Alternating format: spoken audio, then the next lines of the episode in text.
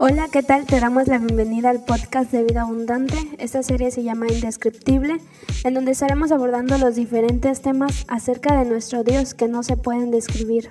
Esperamos que puedan ser de bendición para tu vida y no olvides, sigue conectando con nosotros. Al Vida Abundante, muchas gracias por estar conectando con nosotros. Qué maravilloso tiempo hemos tenido eh, cantando juntos a Dios. Quiero agradecer esta oportunidad a Obed y Yasmín por invitarme, los pastores, a, compartir con ustedes en esta serie, maravillosa serie indescriptible. Y bueno, hoy queremos intentar darle un acercamiento, un asomo a la gracia indescriptible. Ah, si tú me has oído compartir en alguna otra ocasión, ¿verdad? Este, o, me, escuchas después de esta, eh, vas a saber que regularmente repito dos cosas. Y número uno es que todo tema de Dios, a lo mejor son tres o cuatro, tal vez después las aumento, pero bueno, eh, todo tema de Dios es inagotable, siempre le vamos a encontrar algo nuevo. Yo tengo 43 años en la iglesia, hablando, predicando de la palabra algunos años, y cada vez que eh, oigo a alguien compartir, cada vez que vuelvo a leer un pasaje que he leído muchas veces la Biblia, eh, Dios me sigue sorprendiendo, sigue hablando a mi corazón. Así que eh, lo que yo digo regularmente es que el tema es inagotable, así que hoy yo no pretendo agotar el tema de la gracia, pero sí quiero compartir contigo cuatro principios acerca de la gracia que han sido de mucha bendición para mi vida, en mi caminar con Jesús. Y segundo, cada vez que eh, yo tengo la oportunidad, refuerzo esto, lo hago para mí mismo y para ti que conectas con nosotros, y es que eh, la materialización, el, el todo, de lo bueno que nosotros podemos buscar y, podemos pretender alcanzar en esta tierra se encuentra en Jesús. Así es, cada vez que tú quieras un buen ejemplo, debes mirar a la persona de Jesús. Hebreos, eh, la carta de Hebreos es uno de los libros de la Biblia, dice que Dios habló muchas veces y de muchas maneras, pero a ti y a mí nos dio el privilegio de... Eh, recibir el mensaje de Dios a través de Jesús. Y Juan en su evangelio dice que este Hijo que vino de Dios se encarnó y caminó entre nosotros y vimos su gloria como del unigénito del Padre, pero no solamente eso, sino que estaba lleno de gracia y de verdad. Así que si queremos hablar de gracia, la persona de Jesús, la obra de Jesús, eh, las palabras de Jesús, las acciones de Jesús nos van a reflejar los mejores ejemplos de gracia. Yo quiero hablarte hoy acerca, te decía, de cuatro principios de esta gracia inagotable, de esta gracia maravillosa eh, que Dios nos ha regalado. Y cuando tú escuches hablar de la gracia vas a oír esto constantemente y yo creo que es importante que nunca olvidemos que el, el significado más básico de gracia es recibir algo que no merecemos, recibir un regalo que no merecíamos. Y eso es la gracia, eso es la salvación. Y la gracia de Dios eh, tiene diferentes aspectos. Es tan amplia, es tan profunda, pero al mismo tiempo también es tan cercana, tan sencilla, tan del diario, que a veces podemos perderla de vista y no eh, dimensionar su verdadero valor o inclusive no disfrutar de los privilegios y los beneficios que la gracia nos otorga a cada uno de nosotros, tanto a ti como a mí. Así que yo quiero hablarte de algunos de estos beneficios.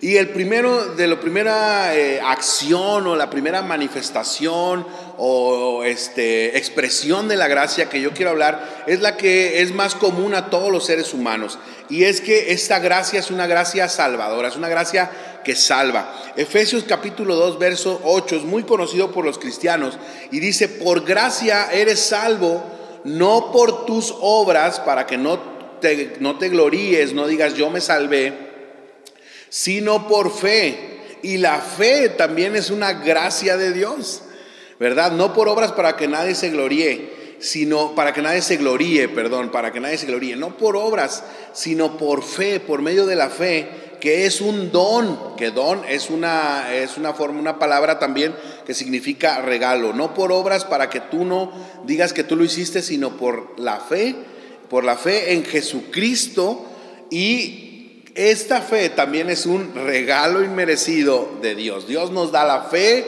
para que creamos que Él envió a su Hijo Jesucristo para salvarnos. Entonces, la gracia salvadora es esta fe es esta gracia, perdón, que nos lleva a recibir la salvación de Dios, a creer que Dios nos ama tanto que envió a su Hijo a morir por nosotros, a su Hijo Jesús, para que todo aquel que en Él cree no se pierda, mas tenga vida eterna. Entonces, amigo, eh, vida abundante, la gracia nos recuerda que nuestra salvación no depende de lo que hacemos. Escúchame bien, y no estoy diciendo acá que puedes pecar a gusto y darte a, tirarte la milonga y hacer para allá y para acá, no. Estoy hablando de que nosotros, por mejores obras que pudiéramos hacer, no tendríamos la capacidad de alcanzar la salvación. Solamente por fe. Así es, porque es un regalo de Dios. Entonces la, salvación no se trata de qué se hace o qué voy a hacer o de mis acciones, sino de lo que ya está hecho. El acto más grande de gracia y de misericordia de Dios es lo que Jesús hizo al ir a la cruz del Calvario y morir por ti y por mí, pero además resucitar y dice la palabra, estar sentado a la diestra del Padre como tu intercesor, como mi intercesor. Así que esta gracia salvadora nos permite a nosotros disfrutar de la salvación. No venimos a Dios porque seamos buenos. ¿Quién puede venir a Dios? Hay mucha gente que dice, no, es que yo no puedo acercarme a Dios porque si usted supiera lo que yo he hecho, no sé lo que tú has hecho, pero sí sé lo que yo había hecho y Dios me perdonó. ¿Y sabes por qué me perdonó? No me perdonó porque era bueno, me perdonó porque me ama y ese amor genera gracia hacia mí, hacia ti. Así que yo quiero hablarte de la gracia salvadora. Si tú te sientes perdido, si tú te sientes la peor persona del mundo, el más malo, la más mala, el más corrompido, el más mentiroso, eh, el más orgulloso, el más vanidoso. Eres un eh, cliente predilecto, eres un cliente eh, VIP para la gracia. Tienes todo lo necesario para recibir la gracia. ¿Cómo la ves? Si tú eres una persona que se descalifica a sí mismo o que descalifica, lo descalifican las demás, ven a la gracia, porque la gracia nos salva. No venimos a Dios porque seamos buenos, sino que porque venimos a Dios, entonces nuestra vida empieza a cambiar, nos empieza a transformar. La gracia, la primera expresión de gracia que yo quiero compartir contigo hoy es la salvación. Y como dice Pablo, por gracia eres salvo. Jesús dijo de sí mismo, no he venido a condenar al mundo, sino para que el mundo sea salvo. Para eso he venido, para cumplir la ley y regalarnos gracia. Lo segundo es que la gracia también es una gracia justificadora. Fíjate qué maravilloso. Romanos, Romanos 5, 12 nos dice lo siguiente. Déjame buscarlo aquí en mi Biblia, Romanos 5, 12. Eh, nos habla de esta gracia justificadora de la que Dios eh, nos, nos refiere. Dice, por tanto, como el pecado entró en el mundo por un hombre y por el pecado la muerte, así la muerte pasó a todos los hombres por cuantos todos pecaron. Pues antes de la ley había pecado en el mundo, pero donde no hay ley no se inculpa al pecado, ¿verdad? La ley nos dice qué es lo que está mal. No obstante, reinó la muerte desde Adán hasta Moisés, aunque los que no pecaron a la manera de la transgresión de Adán, el cual es figura del que había de venir. Pero el don no fue como la transgresión, porque si la transgresión de aquel uno murieron los muchos, abundaron mucho más para los muchos, la gracia abundará, perdón, abundaron mucho más para los muchos la gracia y el don de Dios por la gracia de un hombre, Jesucristo. Verso 15, Romanos 5, 15. Fíjate bien lo que está diciendo. Por un hombre entró el pecado, pero por uno, ¿verdad? Vino la salvación a todos los seres humanos. Así que tú y yo somos justificados por la gracia en Cristo Jesús. ¿Qué quiere decir esto? Que cuando tú y yo somos acusados por el enemigo, cuando tú y yo estamos enemistados con Dios, cuando tú y yo pecamos, cuando tú y yo fallamos, entonces entra la gracia de justificación de Jesús sobre nosotros. Cuando yo hago lo que no es correcto, cuando yo me vuelvo de Dios, cuando yo peco, cuando yo fallo, entonces, ¿qué me queda? ¿Me queda la condenación? No, ahí está la gracia. La gracia que me salvó es la gracia que también me cubre para los momentos de dificultad. Qué maravilloso, porque la gracia viene a conectarnos con la santidad. Voy a hablar de esto en un momento más, pero esta gracia justificadora, es decir, eh, seguimos un poquito el tema de cómo es que yo puedo ser una persona buena. No somos personas buenas. La Biblia nos dice que no hay bueno aún uno, no hay uno solo hombre o mujer bueno en esta tierra.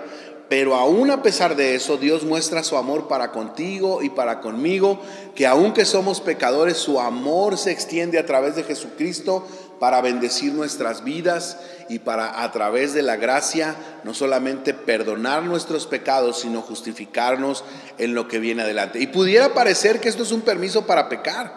Mucha gente, muchos predicadores nos daba miedo, nos da miedo a veces hablar de la gracia como es, pero en realidad la gracia también nos va a apartar del pecado, porque como decía yo, nos conecta con la santidad. Y esta gracia justificadora nos recuerda que no podemos tú y yo justificarnos a nosotros mismos. Déjame decirte algo, es muy importante que leas la Biblia, es muy importante que la memorices también, que la repitas, que la puedas expresar de memoria, porque eso va a crear eh, vida en tu corazón. Es muy importante la oración, sin duda. Tienes que orar, tienes que eh, platicar con Dios, guardar silencio para que Él te hable, también es muy importante. Es importante el ayuno, también lo es, muy recomendable que en tu vida cristiana desarrolles la disciplina del ayuno, porque eso te va a permitir limpiar tu corazón, acercarte a Dios y ser más sensible a su presencia. Es importante ofrendar, claro, a la Biblia Jesús nos enseñó cuando ores, cuando ayunes, cuando des, en la misma importancia. Es importante dar, sí, ofrendar y dar a la gente necesitada es importante. Es importante ir al templo, a la iglesia donde nos reunimos, sí, también es importante. La Biblia dice, no dejes de congregarte como algunos tienen por costumbre. Y podríamos mencionar más cosas que son buenas, pero déjame decirte, todas esas cosas juntas no te pueden justificar. Así es. Es bueno que las hagas. Es más, ellas deben de ser el resultado de la gracia que nos salvó. Ellos deben ser el resultado de la gracia que nos justifica. Pero no podemos nosotros comprar absolutamente ni un solo favor de Dios. Todo lo que este día que tenemos de vida es un regalo de la gracia de Dios. La salud que tenemos en medio de esta dificultad es un regalo de la gracia de Dios. A lo mejor alguien está escuchando esto y por las circunstancias eh, de la vida o de naturales perdió su casa, perdió cosas, pertenencias, pero si tienes vida es la gracia de Dios sobre ti que te está dando la oportunidad de manifestar, de que Dios manifieste, perdón, su amor hacia tu vida. Es gracia, es gracia. Entonces tenemos nosotros que dar gracias a Dios y tenemos que desarrollar disciplinas espirituales, pero estas no nos justifican. No soy más justificado cuando oro más, cuando ayuno más, cuando leo más. Tengo que hacerlo porque esto me acerca a Dios, pero no como una manera de justificarme. Escúchame bien. Espero que vayas conmigo hasta aquí. Está grueso esto de la gracia indescriptible, ¿eh? está serio. Entonces, la gracia justificadora es lo que nos va a permitir a nosotros, cuando fallamos, venir delante de Dios. Mucha gente, fíjate, yo me, yo me he dado cuenta en mi vida, porque te dije que iba a hablar de, mi vida, no, no voy a hablar de la gente, mejor voy a hablar de mí. Pero yo me he dado cuenta que cuando más lucho con el pecado, más derrotado soy. Pero en cuanto más me acerco a Dios, más puedo vencer el pecado. ¿Me estás escuchando lo que estoy diciendo? No estoy diciendo que, no resistamos al diablo, que no resistamos las tentaciones, pero me di cuenta en mi vida cristiana que entre más, eh, a veces nosotros estamos muy afanados por el no, no, no, no, esto es malo, esto es malo, esto es malo, y dejamos de vista acercarnos a lo bueno. La gracia nos acerca a lo mejor de Dios. Así que dale gracias a Dios. Pero esta gracia no solamente es una gracia que salva, no solamente es una gracia que justifica, también es una gracia que enseña que nos guía, que nos guía a, lo que es correcto. No nos gusta mucho hablar de esta parte de la gracia, esa es la verdad, pero en realidad la gracia nos enseña. Romanos capítulo 12, fíjate bien lo que dice del verso 3 en adelante. Digo pues por la gracia, dice Pablo, que me es dada a cada cual que está entre vosotros, que no tenga más alto concepto de sí que el que debe tener. ¿Eres orgulloso? ¿Quién te va a enseñar? En lo que realmente eres la gracia. Acuérdate de dónde te sacó Dios. Si ya eres cristiano y ves a los demás como hay pecadores, como leprosos, como incircuncisos, como mundanos, acuérdate dónde estabas cuando te encontró Dios, dónde estábamos cuando Él nos rescató, de dónde metió su, tuvo que meter su mano para sacarnos de ahí, a lo mejor de las greñas, ¿verdad? Pero nos tuvo que sacar, la gracia fue la que nos trajo de muerte a vida. Y dice Pablo, escribiendo a los romanos, cada cual tenga un concepto de sí que el que debe tener, por la gracia, dice. No tengas un concepto más alto de ti que el que debes tener, sino piense de sí con cordura, conforme a la medida de la fe que Dios repartió a cada uno. Y sigue diciendo, porque de la manera que en un cuerpo tenemos muchos miembros, pero no todos los miembros tienen la misma función. Escucha bien, no todos los miembros tienen la misma función, pero sí todos tienen el mismo valor. ¿Por qué? Porque todos hemos sido comprados por gracia. Aleluya. No todos, no todos hacemos lo mismo, no todos tenemos la misma madurez espiritual, no todos tenemos la misma disciplina espiritual, no todos hemos cambiado nuestras actitudes igual que los demás, pero todos tenemos el mismo valor porque el precio que se ha pagado por cada uno de nosotros es el mismo, pero no tenemos la misma función, ¿ok? De manera, dice, que teniendo, verso 6, estoy en el verso 6 si me estás siguiendo en la lectura, de manera que teniendo diferentes dones, según qué? Según la gracia que nos es dada, si el de profecía, úsese conforme a la medida de la fe. Y yo digo, si tú eres profeta, jamás te atrevas a declarar una palabra de profecía sin que la gracia esté presente. Si tú quieres una clave para saber si algo es profético de Dios, la profecía de Dios, la palabra de Dios, la voluntad de Dios siempre nos levanta. Ahí está.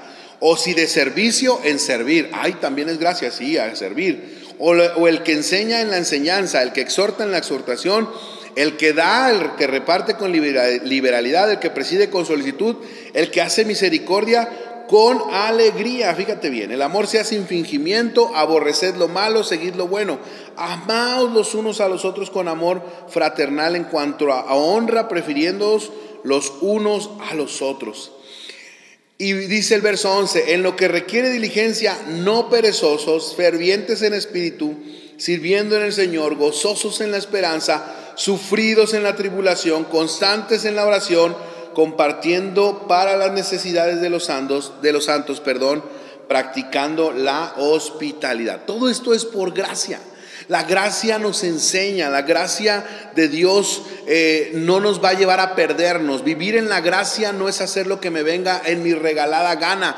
Vivir en la gracia es, escucha bien, aprender lo que Dios quiere de mí. La gracia no es permiso para pecar, perdón. La gracia nos enseña quiénes somos. La gracia nos recuerda que necesitamos constantemente del perdón y de la cobertura, la justificación de Dios. La gracia te va a enseñar cómo debes de ejercer tu ministerio. La gracia me enseña mi lugar en el cuerpo de Cristo. La gracia me recuerda que soy importante para Dios, que tengo el mismo valor que los demás, aunque tenga una función diferente. Así que por favor, no te vuelvas a sentir menos. A lo mejor no eres el que canta, a lo mejor no eres el que toca la batería y quisieras verte ahí al frente. A lo mejor no, no tienes estas habilidades, pero tienes el mismo valor la gracia nos recuerda nuestro lugar en el cuerpo de Cristo y nos enseña, nos enseña. Qué importante que nosotros vivamos en la gracia de Dios. Y yo quiero llevarte al último principio que me ha servido en mi vida. ¿Verdad? Cuando ah, antes de salir de este, de que enseña, fíjate bien, recuerdo que una vez en una iglesia que pastoreaba, un hombre mayor, un, un miembro de la iglesia, un hermano, que amaba a Dios, ¿eh? que amaba a Dios, que buscaba de Dios, no quiso escuchar el sermón de un joven predicador. ¿Sabes por qué? Porque no estaba mirándolo con gracia.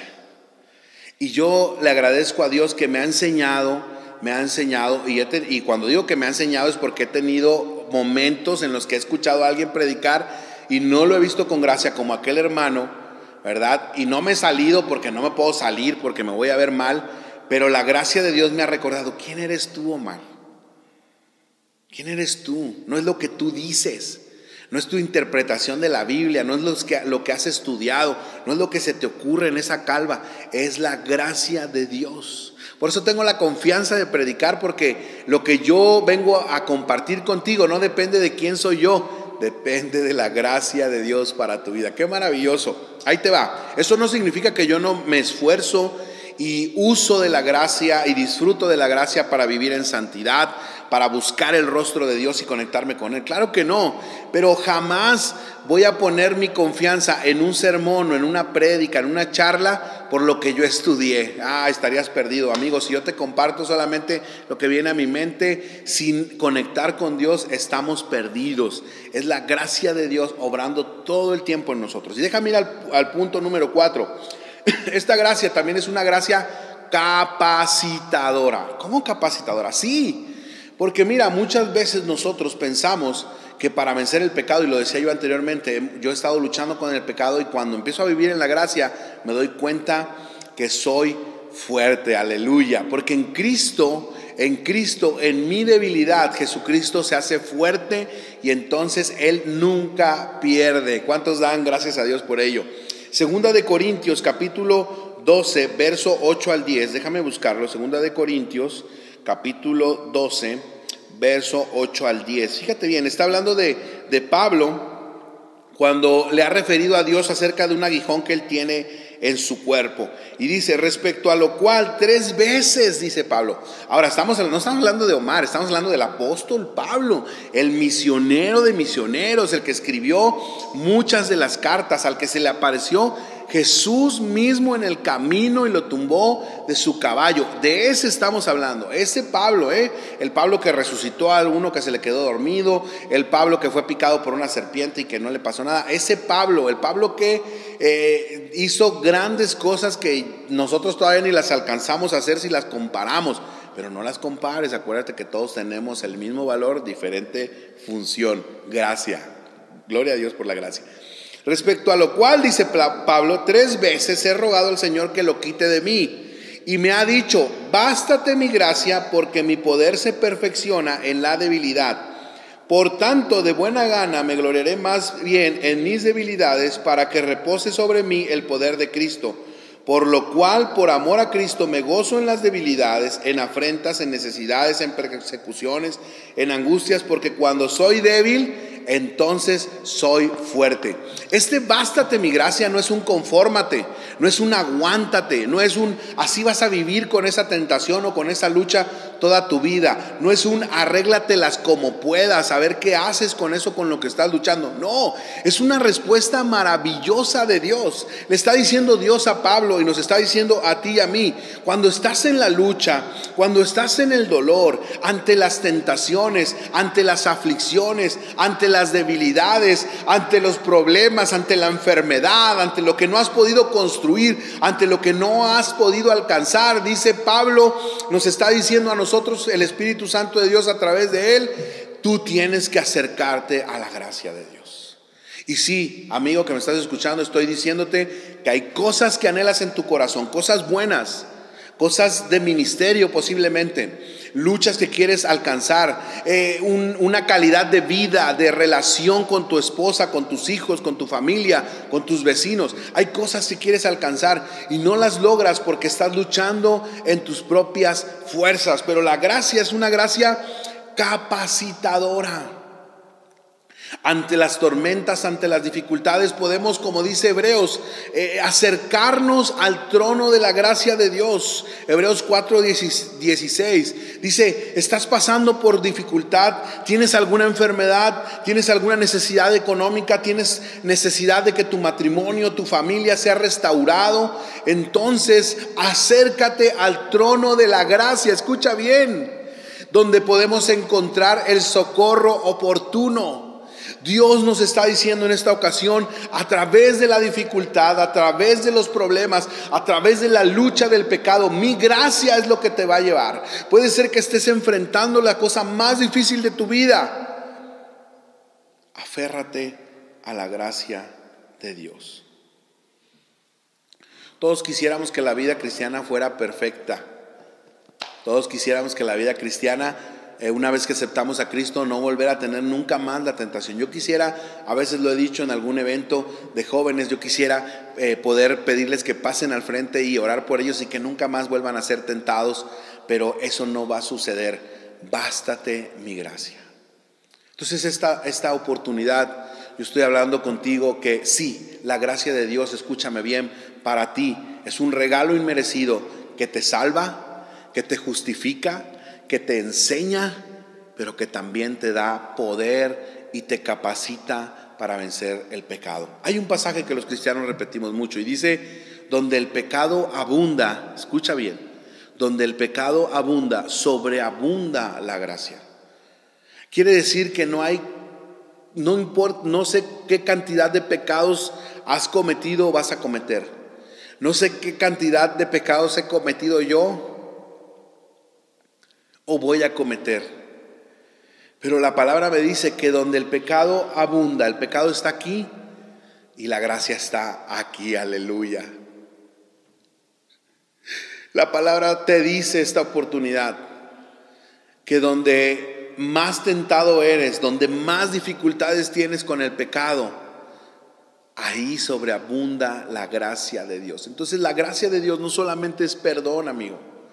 La gracia de Dios no solamente es eh, justificación, la gracia de Dios no solamente es enseñanza, la gracia de Dios es poder para vencer el pecado. Así que en esta, en esta oportunidad, en esta noche, si tú aún no has entregado tu corazón a Jesús, disfruta de la gracia que perdona. Por gracia eres salvo. No esperes a ser bueno, no esperes a ser buena.